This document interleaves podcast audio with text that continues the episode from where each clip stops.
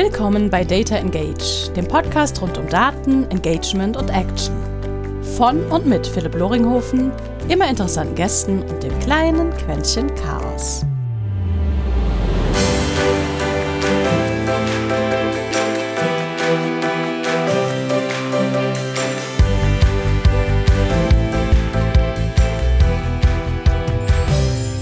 Und herzlich willkommen zu einer weiteren Episode eines kleinen Datenpodcastes, der sich mal mit Marketing befasst, mal mit Kommunikation, aber immer auf alle Fälle mit relevanten Themen, wie wir Kunden vielleicht zu Fans von uns, unseren Marken und ähnlichem machen. Und heute habe ich jemanden dabei, der aus dem Bereich E-Commerce, für den das in meinen Augen umso wichtiger ist, weil wie wir alle wissen, ist Neukunden zu akquirieren teurer als Bestandskunden zu halten. Und das machen wir natürlich einfacher, wenn es um Fans geht. Heutzutage dabei oder heute dabei Benjamin Uhlmann.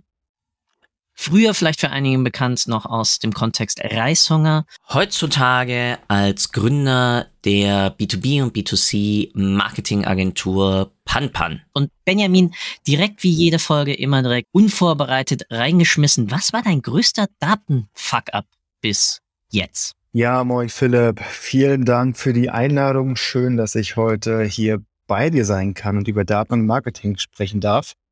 Was war mein größter Daten-Fuck-up?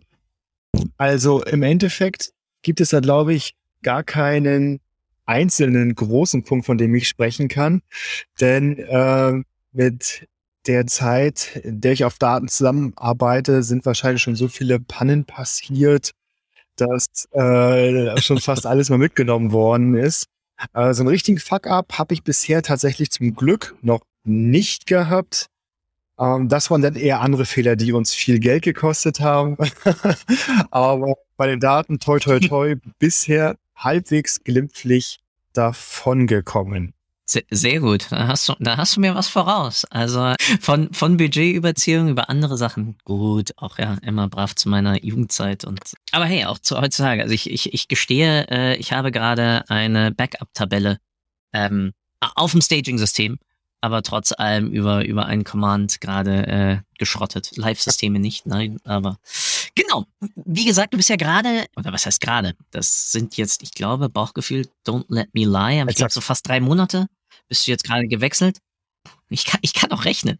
Ähm, bist du ja gewechselt dann aus Kundenperspektive hin zu genau. Dienstleisterperspektive. Genau. Ja, und Kann vorher bin so ich allerdings auch schon aus Dienstleisterperspektive zu Kundenperspektive gewechselt. Also ich habe den äh, Schritt schon ein paar Mal mittlerweile. So tief habe ich nicht gestartet. Ich habe den Schritt schon ein paar Mal durch vom Unternehmen zur Agentur, von Agentur zum Unternehmen und wieder zurück vom Unternehmen zur Agentur. Nebenbei bin ich eigentlich auch seit jeher ähm, als Berater auch tätig, äh, freiberuflich für Unternehmen, die sich halt verschiedene Fragestellungen aus dem Bereich E-Commerce oder äh, Online-Marketing stellen ich bin also, glaube ich, mittlerweile ganz gut darin, verschiedene Perspektiven einzunehmen. Und ich merke halt auch, wie wichtig äh, das jetzt gerade meine aktuelle Rolle wieder ist, weil es mir doch deutlich leichter fällt, mich in die Kundenperspektive hineinzuversetzen und mir halt auch immer wieder vorzustellen, was erwartet eigentlich unser Kunde gerade von uns? Was erwarten die Kunden mhm. unseres Kunden eigentlich gerade von ihm oder ihr? Mhm. Und diese, diese Vogelperspektive, die ist unglaublich wertvoll, wenn es um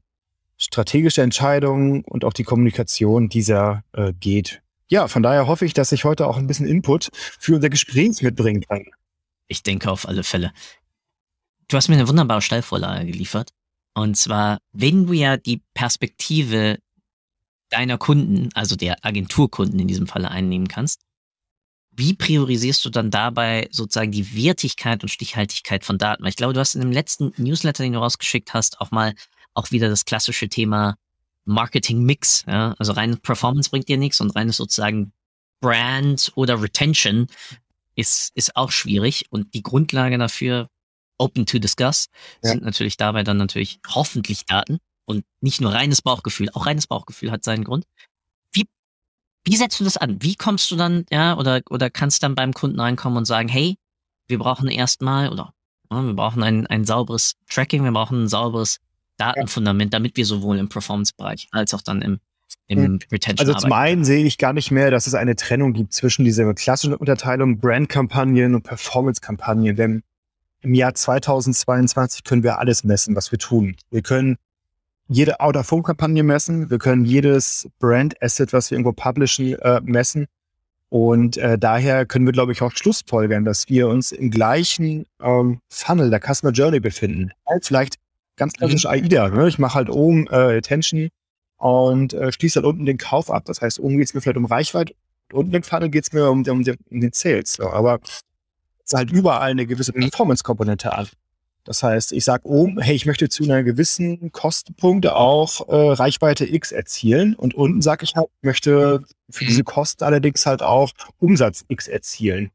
Beides lässt sich messen, beides lässt sich optimieren und damit kann ich halt auch endlich festhalten, dass der Performance-Gedanke heutzutage äh, im gesamten Marketing-Funnel äh, präsent ist. Und dass ich halt mhm. auch eher finde, dass ausschließlich Leute, die äh, nicht im Jahr 2022 angekommen sind, immer noch äh, von schwer oder nicht messbaren Effekten sprechen. Denn ähm, ja, nach meinem Verständnis von Messbarkeit und äh, von Datenströmen kann man heutzutage so gut wie alles messen. So, long story short, damit der Kunde unsere Entscheidung nachvollziehen kann, damit wir gemeinsam mit dem Kunden auch Entscheidungen treffen können, die sich positiv auf sein Business auswirken, sind Daten natürlich eine ganz wichtige Grundlage.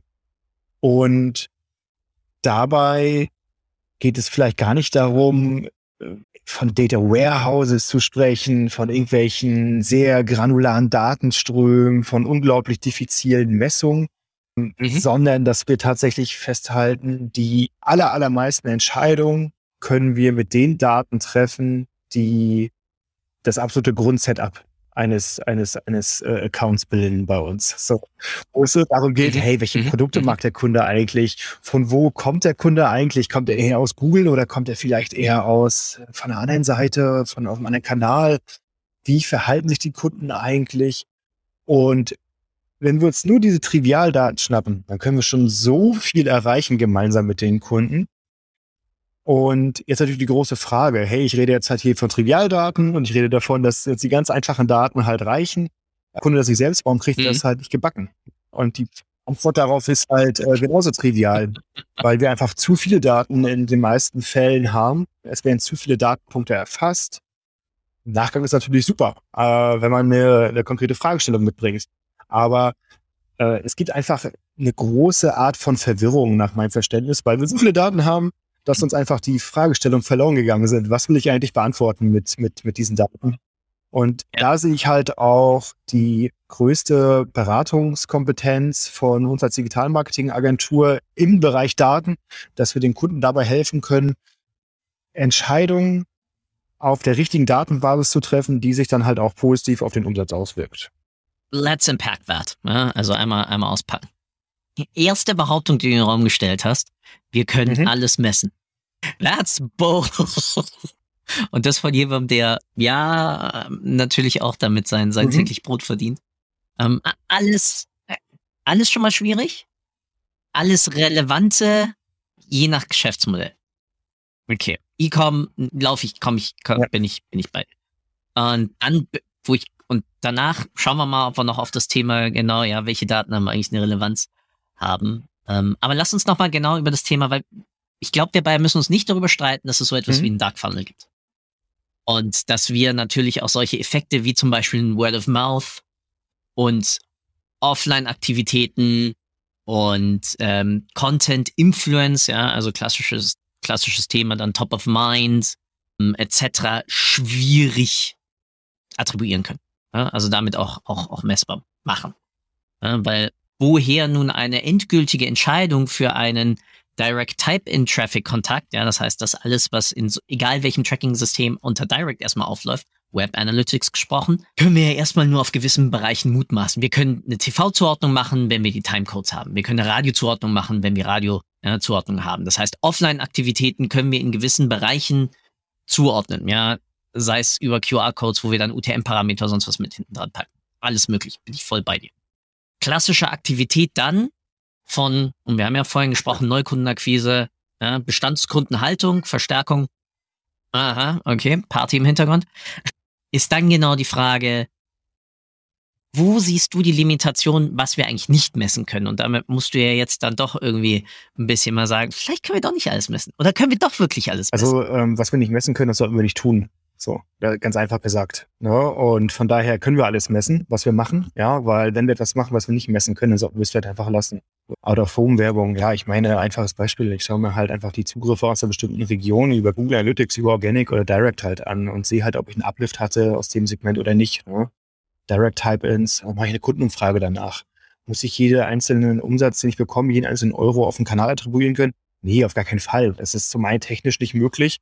Und wenn es irgendwie technisch möglich wäre, dann bräuchte man halt ein Team aus X-Data Analysts, die halt 24 nichts anderes machen. Und daher ist halt auch die wirtschaftliche Entscheidung dahinter mehr als fraglich. Das Thema Attribution hat generell im modernen E-Commerce-Mixen eher, ja, niedrig priorisierte Relevanz, weil es einfach viel zu viele, es gibt mehr Fragen als Antworten derzeit. Und ich glaube, wir müssen uns halt immer stärker darauf verlassen, dass wir, dass wir, ähm, wie soll ich sagen, dass wir äh, ja Erfahrungswerten schon vertrauen und die halt mit dem mit dem besten Datensetup, was wir gewinnen können, kombinieren. So.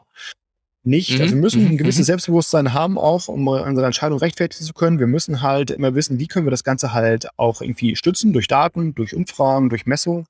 Aber ich glaube, dass das heutzutage nicht mehr der richtige Weg ist, sich ausschließlich auf die äh, direkt messbaren Daten verlassen zu können. Ne? Da gibt es eigentlich kaum noch einen Kanal, wo das möglich ist. Und ich sehe eigentlich kaum einen Kunden, wo ich sagen kann, hey, ähm, du hast x Euro in einen gewissen Kanal investiert, das hat dir diesen Umsatz gebracht, herzlichen Glückwunsch. So funktioniert das ja. einfach nicht mehr. Spätestens seit dem letzten Jahr.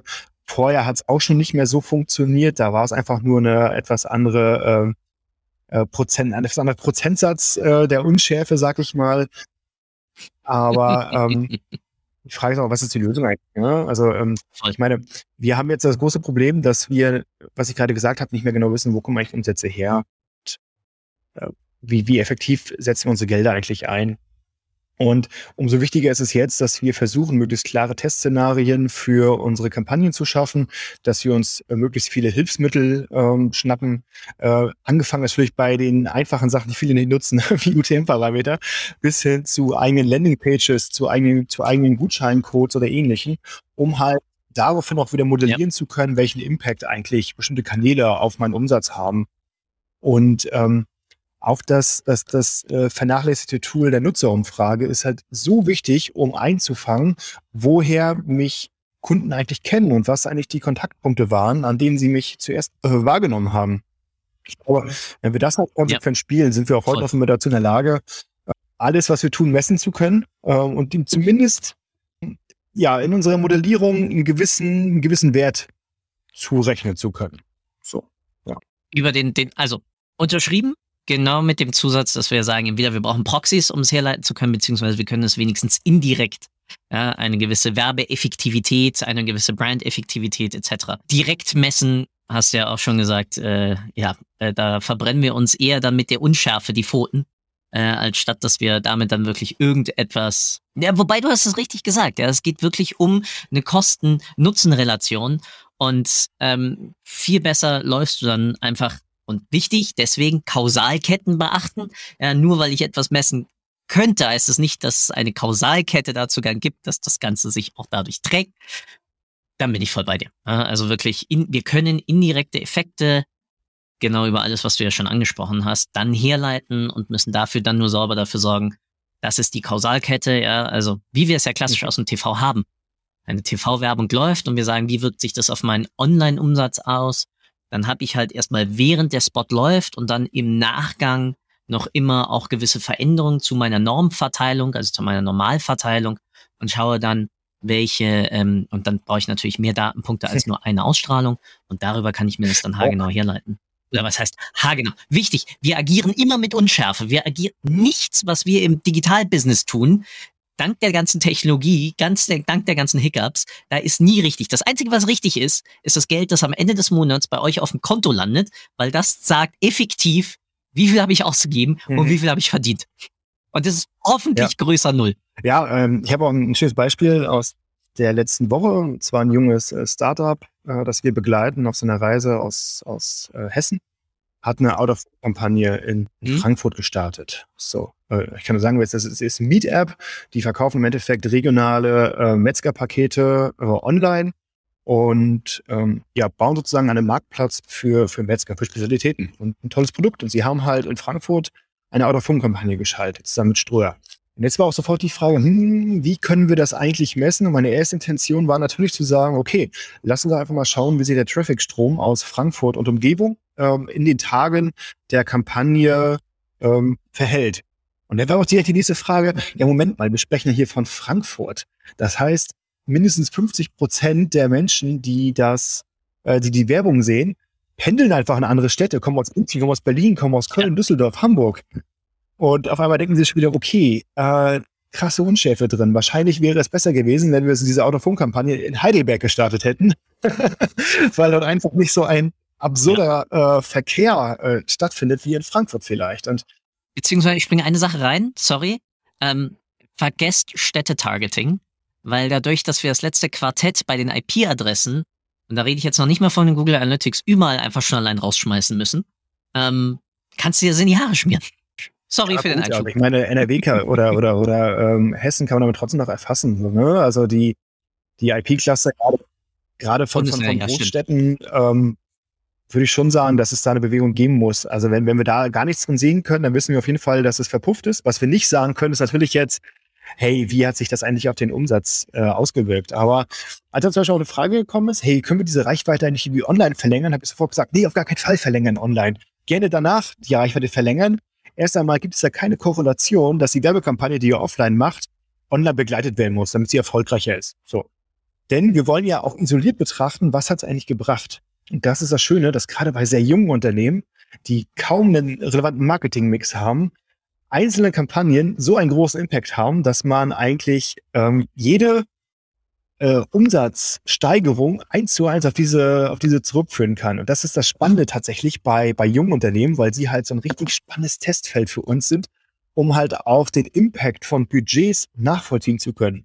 Welches schwierig wird es dann nachher, wenn man ein Unternehmen hat, welches 50 Millionen Jahresumsatz macht und einen Marketingmix aus 25 Kanälen. So, da kann man halt auch äh, die Würfel auspacken und sich am Ende des Monats auswürfeln, welche Kanal wie viel Umsatz gebracht hat. Aber bei den kleinen Unternehmen ist das einfach furchtbar interessant und das ist wirklich so eine, ja. so eine, äh, ja, fast schon, fast schon wie so, wie so, ähm, wie nennt man das?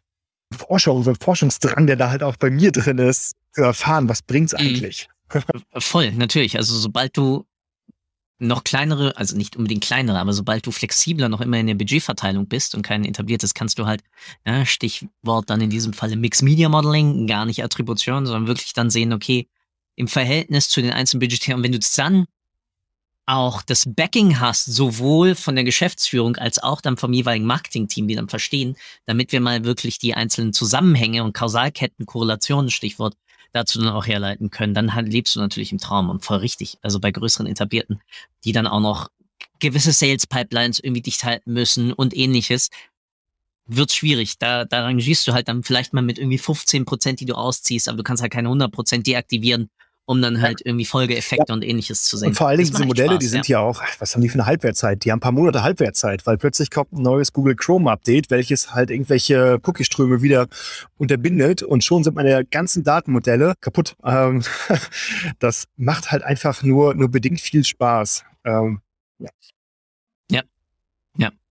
Äh, des, deswegen bin ich, und das, das predige ich, glaube ich, ich, boah, jetzt sind wir 20, 22, wann habe ich den ersten Vortrag dazu in Berlin gehalten? Deswegen bin ich noch immer ein großer Verfechter von. Ich attribuiere weder noch auf Kanäle noch eigentlich im Mixed Media Modeling, sondern ich attribuiere auf Botschaften und dementsprechend dann ähm, mehr auf Werbekonzepte ähm, und denke halt sehr stark dann eher im Storytelling und wirklich anhand einer Journey.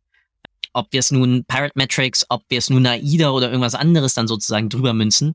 Aber ich denke halt, ein Kanal ist für mich ein Distributionskanal und kein Kanal im Sinne von, das ist jetzt der Heilige Gral, sondern der Heilige Gral ist die Botschaft, die ich auf einem medialen Kontext konzipiere. Ist nun ein Video dann, wo ich die gleiche Botschaft verpacke oder ein Print oder ein ich weiß nicht was. Und dann überlege ich mir, über was distribuiere ich, drücke ich das Ganze dann in den Markt als Botschaft rein. Und da natürlich dann immer die Unterscheidung paid, unpaid. Ja, paid habe ich, kaufe ich mir einfach die Aufmerksamkeit. Unpaid, ja, muss ich einfach sinnvoller in meiner Kreativitätsleistung sein. Und dann bin ich voll bei dir. Ähm, dann macht das echt Spaß, darüber dann zu agieren. Deswegen, also ich bin schon lange kein Freund mehr von, von klassischer mhm. Kanalattribution. Ja, da bin ich voll bei dir.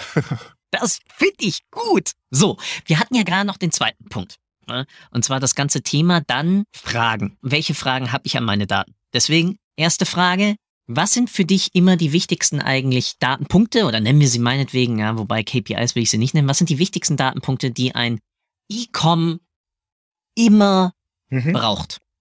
Also erst einmal müssen wir mit dem Gerücht aufhören, dass der Umsatz äh, im E-Commerce eine KPI ist, denn der Umsatz ist relativ wertlos. Es kommt immer auf die Baseline an, es kommt wirklich darauf an, was unten ich klatsche gerade, ich klatsche gerade. Kommt wirklich auf die, auf, die Baseline an, auf den Ertrag, der halt hängen bleibt. Und ähm, von diesem muss man sich halt langsam hocharbeiten. Was äh, nochmal ganz kurz ausholen, äh, was, was sind für uns halt wichtige Kennzahlen? Äh, dadurch, dass wir jetzt natürlich Probleme in der Messung haben, ne? iOS 15.4 und so weiter, muss ich jetzt nicht mhm. weiter thematisieren, ist es halt immer wichtiger geworden, sich tatsächlich mit den unternehmerischen Kennzahlen auseinanderzusetzen.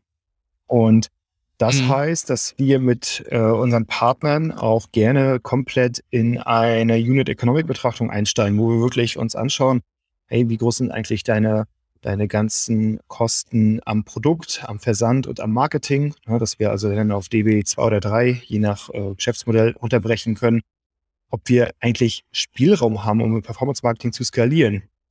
Denn die große Frage, wie teuer ein Kunde sein darf, stellen wir uns natürlich im Performance-Marketing jeden Tag aufs Neue und die kann uns erst einmal nur der Kunde beantworten. Und das hängt natürlich ganz stark davon ab, was eigentlich ja, sein, sein Business Model so hergibt. Und daher ist für mich schon mal eine der wichtigsten Kennzahlen die, der Average Order Value, ganz klar. Weil mhm. das ist auch etwas, was ich immer wieder sage, äh, wenn wir nicht Nettowarenkörbe von mindestens eigentlich 35 Euro erwirtschaften, ja, bei einigen vielleicht ein bisschen weniger, bei anderen ein bisschen mehr, können wir gar kein E-Commerce betreiben weil wir einfach von den Fixkosten aufgefressen werden, weil wir keine Gelder mehr haben für Marketing, um zu wachsen. Da muss der Product Market Fit schon sehr, sehr, sehr gut sein, um halt darüber hinaus zu wachsen. Solche Produkte gibt's immer wieder, aber ich würde sie halt eher als Ausnahme denn als Regel sehen. Und wir irgendwann einen mhm. gesunden Average Order Value haben und wissen, okay, wir können jetzt natürlich auch skalieren. Dann geht's an die zwei grundlegenden Kennzahlen, mit denen man jedes E-Commerce-Modell äh, bewerten kann. Die Customer Acquisition Cost und der Customer Lifetime Value, beziehungsweise die Ratio aus diesen beiden Kennzahlen. Nicht? Also das eine gibt mir halt an, wie teuer kaufe ich die Kunden ein, und das andere gibt mir halt an, was bringt mir der Kunde über seine Laufzeit. Wie lang die Laufzeit vom CLV ist, muss jedes Unternehmen für sich definieren. Bei Unternehmen mit einem relativ schnellen Sales Cycle sind es vielleicht drei oder sechs Monate. Bei Unternehmen mit einem längeren Sales Cycle sind es auch gerne 24 oder 36 Monate, bis sich Kunden wieder amortisieren. Von daher ähm, muss man das ganz unterschiedlich betrachten. Und wenn wir jetzt diese drei Kennzahlen haben, Average Order Value, Customer Acquisition Cost und Customer Lifetime Value, dann können wir eigentlich bei jedem Unternehmen, ohne zu wissen, was es eigentlich verkauft, wie viel Umsatz es insgesamt macht und was da noch so in der steckt. Nur mit diesen drei Zahlen könnten wir schon mal sagen, hey, ist das eigentlich gesund, was wir dort gerade sehen oder nicht? Können wir hier im Performance Marketing eigentlich ansetzen oder sollten vorher vielleicht andere Weichen gestellt werden? Äh, also Average Order Value erhöhen als bestes Beispiel. Das ist eigentlich eine Maßnahme, die aktuell jeder E-Commercer äh, auf dem Schirm haben sollte bei den steigenden äh, Versand- und äh, ähm, Logistikkosten, die, die uns erwarten. Und Ansonsten fällt mir erstmal keine grundlegende KPI ein. Die restlichen Kennzahlen, Conversion Rate, ähm, äh, ROAS, äh, was weiß ich, was es noch so gibt, ja. Ähm, das sind dann ähm, Hilfskennzahlen, glaube ich, die uns auf dem Weg halten, besser zu werden. Ja? Mhm. Ich meine, ja, ist auch die Bruttomarge für mhm. viele Händler eine sehr wichtige Sache, aber äh, können wir sie beeinflussen? Nee, nicht wirklich halt, ne? weil du hast immer die Produkte, die du halt hast. Wir können die Preise anheben, dadurch hast du automatisch bessere Bruttomarge. Aber äh, im Endeffekt können wir daran natürlich nicht viel machen. Wir sind Performance-Marketing-Agentur und kein, kein Einkaufsconsulting. Ähm, und aus meiner Perspektive haben wir damit eigentlich alles, was wir brauchen, um im E-Com, ja, grundlegend mhm. Du hast eine, eine spannende Diskussion gerade angestoßen. Das gute alte CLV größer als ja, Customer Acquisition Costs, weil, und das ist halt mega spannend, in der klassischen Customer Lifetime Value Kalkulation sind die Kundenakquisekosten mit drin. Das ist das, das ist das Faszinierende, dass wir noch immer als gesamte Industrie immer brabbeln und ich habe bis heute noch nicht gefunden, welcher Blogpost, Medium-Post oder sonst was es verbockt hat, das Ding da rauszunehmen. Weil an sich macht es ja natürlich Sinn. Ich habe einen, ja, ich habe einen Kundenwert und ich will weniger für meinen Kunden ausgeben, als er mir sozusagen als Laden drin. Die Logik ist ja vollkommen okay. Aber die klassische Customer Lifetime Value Kalkulation hat halt die Akquisekosten mit drin. Und das heißt, ich hätte die dann doppelt in der Betrachtungsweise. Alles safe, alles wunderbar, damit bin ich ja doppelt sicher. Damit habe ich eine bessere Marge auf den Einzelkunden. Mein Traum, also, da muss ich, da muss ich Also, was ich dazu halt sagen kann, ist, ähm, es gibt mit Sicherheit verschiedene Betrachtungen auf den Customer Lifetime Value. Eine, die für mich sehr schlüssig ist, ist die auf den äh, Deckungsbeitrag 1 oder 2, je nachdem, wie man rechnet, mhm. nach Bruttomarge äh, zu schauen. Weil ich dann halt genau sehe, wie viel Ertrag bleibt beim Kunden erst einmal vor Marketing hängen. Und wenn ich das halt habe, kann ich halt meine Marketingkosten dazu rechnen und die, diesen Graphen, der dort entsteht, entsprechend nach oben oder unten äh, schieben. Denn was wir ja machen, ist ja, ist ja eine Vereinfachung. Wir rechnen ja alle Marketingkosten, die wir haben, auf den Erstkauf des Kunden. Das heißt, ausschließlich, ausschließlich Neukunden genau. verursachen Marketingkosten. Dass das in der Realität nicht der Fall ist, kann jeder bestätigen, weil natürlich auch Bestandskunden durch Influencer-Marketing, durch Google Ads immer wieder dazu getriggert werden, zu mir zurückzukehren. Einzige Problem ist halt, ich kann diese Kostenanteile nicht auf die einzelnen Käufe des Customer Lifetime Values mappen. Ich kann nicht sagen, beim Erstkauf hat der Kunde mich 15 Euro gekostet, beim Zweitkauf 7, beim Drittkauf 11. Das ist halt einfach nicht möglich, weil die Attribution nicht mehr funktioniert und deshalb gehen wir ja diesen Trick, dass wir sagen, alle Kosten im Marketing werden ausschließlich auf Neukunden gemünzt und alles, was danach kommt, ist quasi Marketingkosten befreit. Das ist halt ein gutes, einfaches Modell. Ja. Anders ist es wahrscheinlich auch in den aller, aller, allermeisten Fällen gar nicht möglich. Und damit können wir auch sehr gut arbeiten, weil ähm, ja, gerade bei langfristigen äh, Sales Cycles auf 24 Monate ist es natürlich schwer zu definieren, ist die Kohorte, die ich aktuell eingekauft habe, genauso stark wie die Kohorte, auf die ich mich gerade beziehe, ja, die im äh, Mai 2020 gekauft mhm. hat. Ähm, und keine Ahnung, was auch in den kommenden zwei Jahren passiert. So, wir haben, glaube ich, in der letzten Zeit gemerkt, dass es absurd viele Verwerfungen äh, in der Weltgeschichte gibt, wo wir im Marketing ja, nur reagieren, aber nicht agieren können. Aus dem Grund ja. ist es halt auch so wichtig, glaube ich, sich mit diesen Zahlen äh, relativ äh, eng zu beschäftigen. Ich würde jetzt nicht irgendwie jede Woche auf den Customer Lifetime Value gucken, aber alle drei Monate würde ich halt schon mal drauf gucken und mir anschauen, wie entwickeln sich die Zahlen eigentlich. Selbst auf Monatsbasis draufzuschauen, finde ich schon teilweise schwierig, weil allein solche Events wie das jetzt die Sommerferien vielleicht mal ein bisschen früher beginnen, ein bisschen später, das Ostern sich verschiebt oder halt auch nicht, sorgen halt hier schon wieder für große Differenzen in den Zahlen. Und um die jetzt so ein bisschen zu glätten, bin ja. ich halt ein Fan davon, eigentlich den Customer Lifetime Value, gerade bei so normalen E-Commerce-Modellen, sich alle drei Monate anzuschauen, wie ist die Entwicklung, müssen wir unsere Customer Acquisition Cost anpassen. Denn ja, das ist ja die eigentlich spannende Frage. Alles, was ich mir angucke, muss ja mit einer gewissen Fragestellung verbunden sein. Wenn die Fragestellung nicht da ist, muss ich mich halt fragen, was soll ich eigentlich mit dem Customer Lifetime Value? Bringt mir doch gar nichts. Und die genau, Fragestellung ja. für mich ist halt ganz klar, müssen wir unsere Customer Acquisition Cost justieren? Haben wir vielleicht Spielraum, um mehr Geld auszugeben? Das heißt, wir wachsen schneller. Oder aber sagen wir, wir müssen sie etwas reduzieren, weil wir aktuell in gewissen Bereichen Geld verbrennen. Diesen Sweet Spot zu finden, ist, glaube ich, die hohe Kunst des E-Commerce tatsächlich. Und wer das halt schafft, der ist mhm. halt ganz, ganz, ganz, ganz, ganz weit. Aber ähm, es ist halt auch ein Weg dahin, das muss man ganz klar sagen, weil ich meine, um jetzt mal die Operative abzudriften, äh, häufig ist es ja schon gar nicht so einfach, diese ganzen Daten zu erfassen.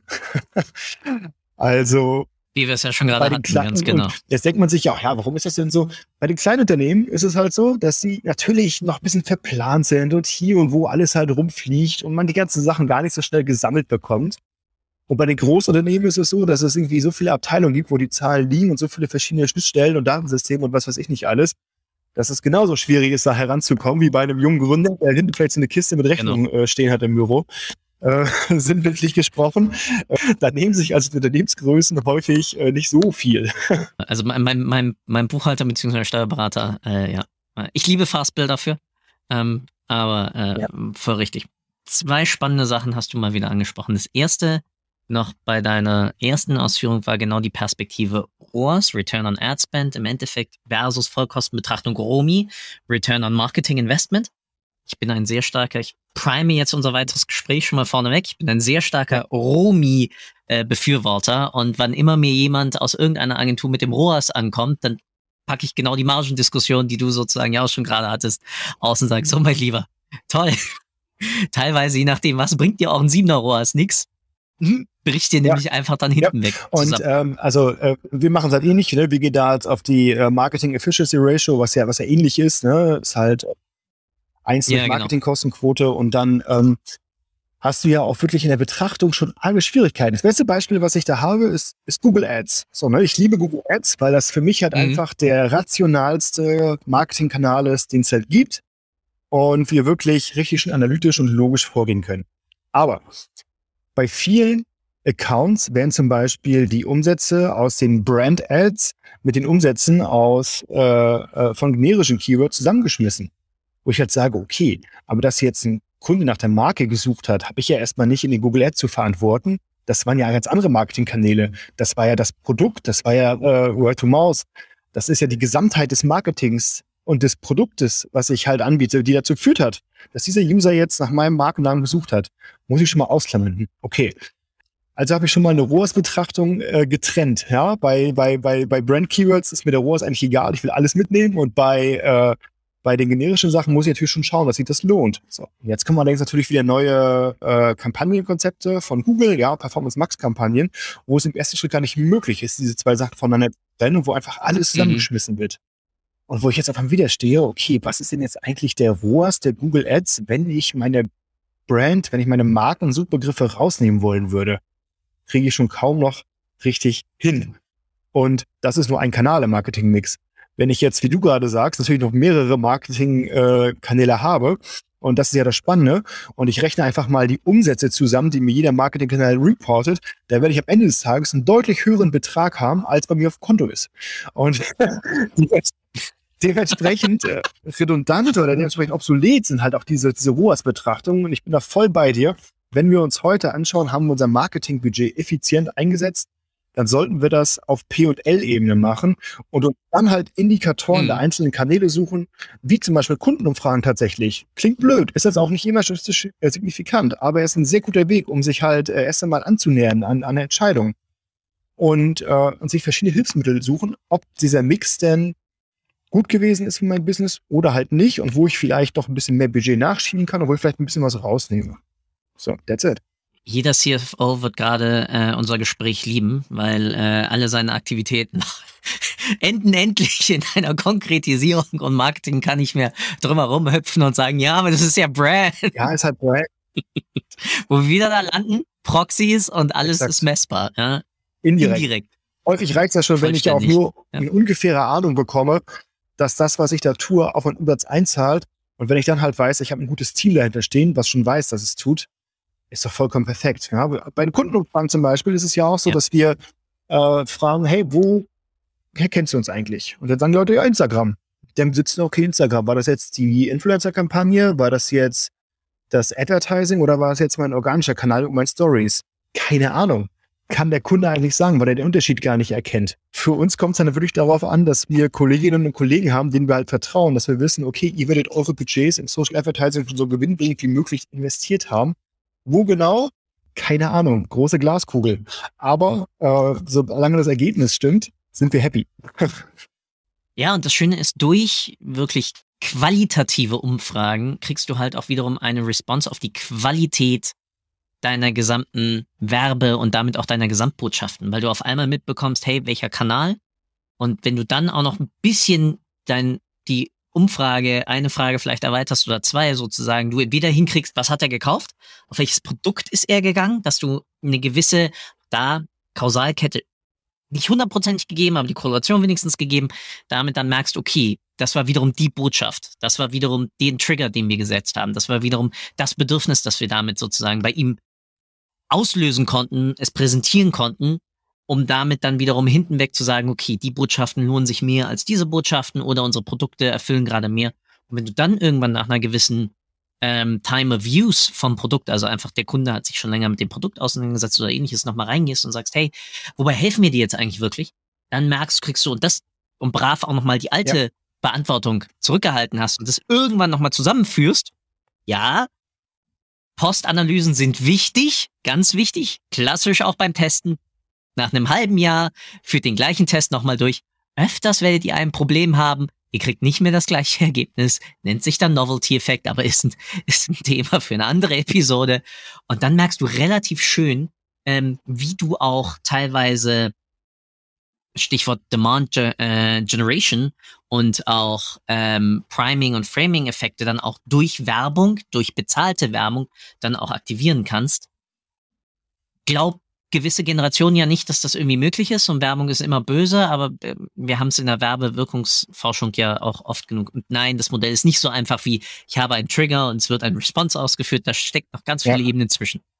Aber ähm, das ist. Und um das Thema vielleicht noch kurz abzurappen, wie das in der Praxis halt aussehen kann. Also ich würde auf jeden Fall empfehlen, im eigenen Checkout so eine kurze Umfrage zu starten. Woher kenne ich Leute und die einfach immer laufen zu lassen. Denn diese Umfragen sind absolut überhaupt nicht von Attributionsmodellen, von Cookies, von was weiß ich äh, beeinflusst. Und ich kann halt im Laufe der Monate, der Quartale oder der Jahre sehen, wie sich eigentlich die äh, Erstkontakte entwickelt haben. Äh, haben sich vielleicht große Bereiche, ähm, ja, früher war es vielleicht, viele haben mich über SEO gefunden, jetzt ist es vielleicht halt eher über, über, Social, äh, über Social Media. Und äh, es ist einfach so super, diese Frage beantworten zu lassen von, von seinen Kunden, ist oft günstiger. Weil ich meine, was kostet ja. so ein Tool im Checkout? 5000 Euro oder was pro Monat, wenn du groß bist und wenn da schon viel abgeht. So, ne? Aber wenn du dir halt das mal hochrechnest auf den Impact deiner Entscheidungen im Marketingmix, long term, ne? denn was ich halt äh, bei Daten, und das ist einer meiner absoluten Grundsätze, was ich da ja im, im Finanzcontrolling immer wiederhole, wir sind eigentlich die äh, Kosten, die vielleicht irgendwo zu viel auflaufen, erst einmal egal. Viel wichtiger ist es für mich, die Potenziale zu sehen, wo wir mehr investieren können. Denn wenn ich halt meine Gelder immer dort investiere, wo es gerade viel zu verdienen habe, dann, wie soll ich sagen, outperformen sie die, diese, diese Kosten, die ich vielleicht hätte sparen können, um ein Vielfaches. Und daher ist halt so ein äh, Kostenumsatzcontrolling für mich in erster Linie eine Methodik, um Potenziale zu erkennen, wo ich noch aggressiver reingehen kann und gar nicht, um zu schauen, wo ich vielleicht 10, 15, 20 Prozent Budget rausnehmen kann. Und daher ist es auch, glaube ich, ein Appell von mir an alle, die vielleicht gerade zuhören, sich genau zu überlegen, wie kann ich meine äh, Kosten so einsetzen oder meine, meine Toolkosten so einsetzen, dass ich halt möglichst einfach, strategisch, langfristig Entscheidungen treffen kann und schnell herausfinde, wo ich Potenziale habe und wo nicht. Kann ich, kann ich vollkommen so unterschreiben. Und damit hast du den, den ersten Teil des Abschlusses schon vorne weggenommen, wo ich ja immer frage, was, was hoffst du, was die Menschen, Zuhörerinnen und Zuhörer, ja, genau aus der Episode mitnehmen. Damit kann ich nur zur zweiten Teil des Abschlusses dann überleiten, wo ich dir danke erstmal, dass du dir die Zeit genommen hast, mit mir ein bisschen zu schnacken, mich und uns in diesem Falle ein bisschen aufzuschlauen. Und äh, danke dir ganz, ganz herzlich Benjamin, wirklich dafür deine Zeit. Wie immer gesagt, du darfst zum Abschluss mir nicht danken, weil das habe ich gerade dir, weil du hast deine Zeit investiert und darfst aber weitergehend erzählen, voll und ganz, was du möchtest. Und dabei mit, bleibt mir nur noch zu sagen, Benjamin, the stage is yours und vielen, vielen Dank. Sehr gerne. Als abschließendes Wort äh, vielleicht eine kleine Anekdote. Kürzlich wurde ich gefragt, ob es denn wichtig sei, im E-Commerce mit Zahlen umgehen zu können. Und meine Herleitung ist ganz einfach. Vor zweieinhalbtausend Jahren stand auf dem griechischen Markt ein Händler, der hat Schafe verkauft. Der wusste, dass er die Schafe für mehr Geld verkaufen muss, als er sie eingekauft oder gezüchtet hat. Sein einziger Existenzzweck in diesem Beruf war es, dass er eine möglichst große Differenz zwischen Einkauf und Verkauf generieren konnte, denn ansonsten wäre er kein Händler mehr gewesen. Diese grundlegende Regel ist im E-Commerce des Jahres 2022 exakt genauso. Wir müssen schauen, dass wir Waren und Produkte zu einem geringeren Preis sourcen oder produzieren, als wir sie an unsere Endkunden verkaufen. Und diese Differenz dazwischen, die ist immer zahlenbasiert. Das heißt, wenn jemand mich fragt, ob man im E-Commerce gut mit Zahlen umgehen können muss, dann ist diese Frage absolut überflüssig und beantwortet sich eigentlich von selbst. Und daher freue ich mich auch darüber, wenn sich die Menschen mit den Zahlen beschäftigen hinter den Geschäftsmodellen, wenn sie verstehen, wie Daten, wie Zahlenströme eigentlich funktionieren und darauf aufbauend die richtigen Entscheidungen treffen, um ihr Business wachsen zu lassen. Schüsseldorf. genau. Danke für deine Zeit. Ich hoffe, du konntest auch heute wieder etwas für deinen Umgang mit Daten mitnehmen und bist dem Warum ein Stückchen näher gekommen. Ich auf alle Fälle. Hinterlasse doch bitte eine Bewertung auf iTunes, Spotify oder von wo auch immer du gerade zuhörst. Das hilft wirklich sehr. Bis zur nächsten Folge bei Data Engage. Dein Philipp.